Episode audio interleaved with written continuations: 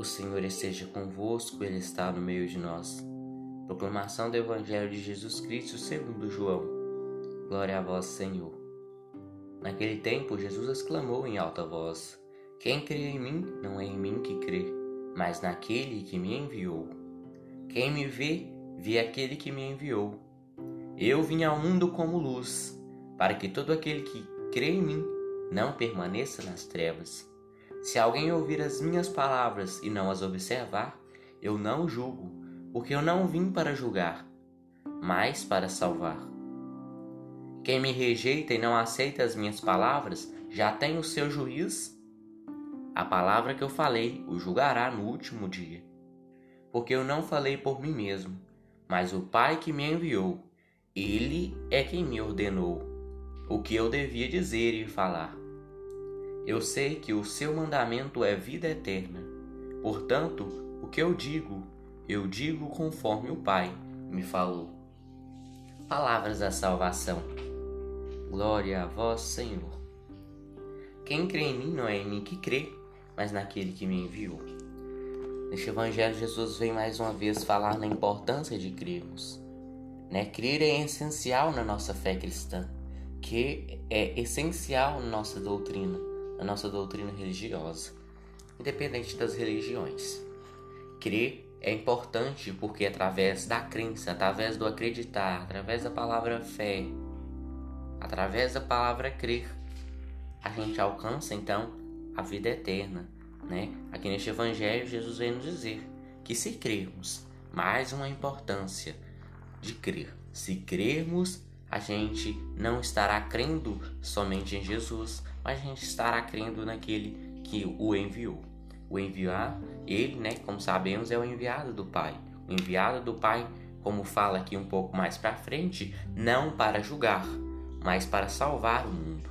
É aquele que veio para salvar, para se dar numa cruz, para ser cordeiro encarnado, né, e sofrer, morrer numa cruz por nós. Esse é o motivo da vinda de Jesus à Terra. Eu vim ao, ao mundo como luz, para que todo aquele que crê em mim não permaneça nas trevas.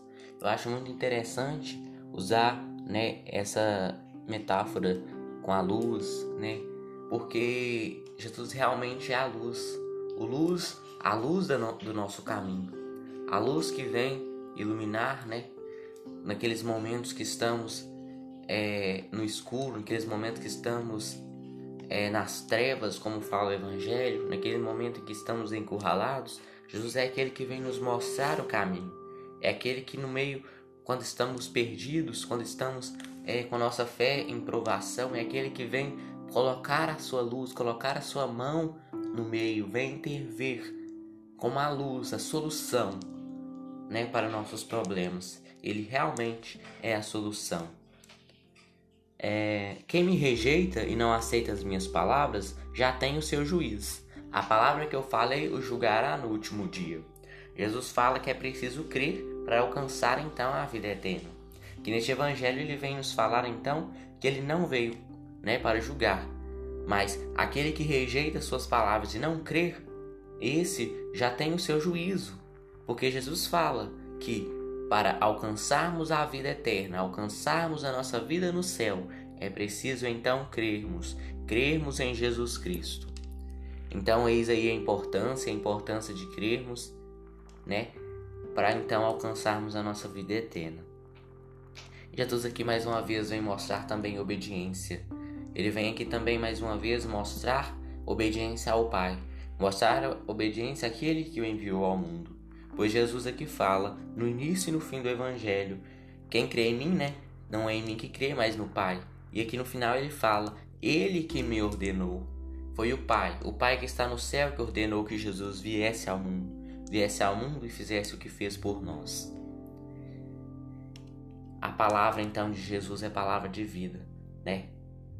Eu sei que o mandamento é a vida eterna. Jesus ele tem essa consciência. O mandamento dele é a vida eterna. Jesus é aquele que vem então dar-nos e oferecer-nos né, a vida eterna. Então a gente tem que buscar alcançá-las. Né? Não foi fácil para Jesus se dar numa cruz. Então nós, nós também hoje precisamos é lutar, alcançar e irmos atrás da nossa vida eterna. Então Jesus aí fala conforme o Pai, o Pai que está no céu, o ordenou.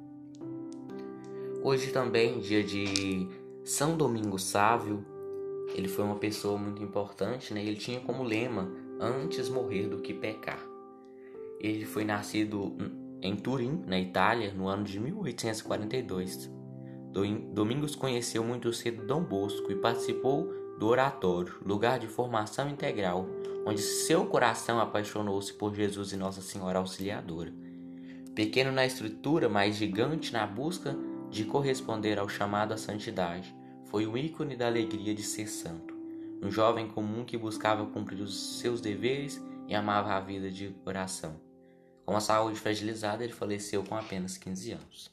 São Domingos Sábados, então, é um exemplo para nós, para nós pessoas a seguir, né? Pois ele buscava acima de tudo a santidade. E sim, somos capazes sim de alcançar a santidade. Então que São Domingos salvo, sábio e Jesus possa, né?